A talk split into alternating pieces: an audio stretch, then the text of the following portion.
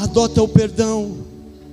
O Espírito Santo está falando fortemente comigo para te falar sobre a falta de perdão.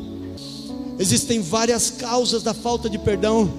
A falta de perdão com, com as pessoas, ela bloqueia até mesmo a nossa oração.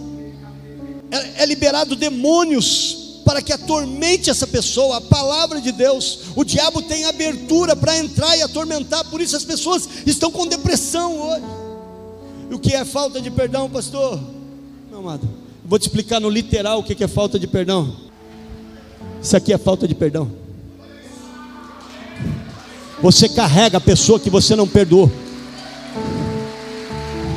Tem gente carregando 10, 15 pessoas nas costas. Você não pode caminhar.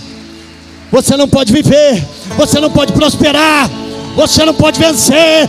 Você precisa liberar essa pessoa.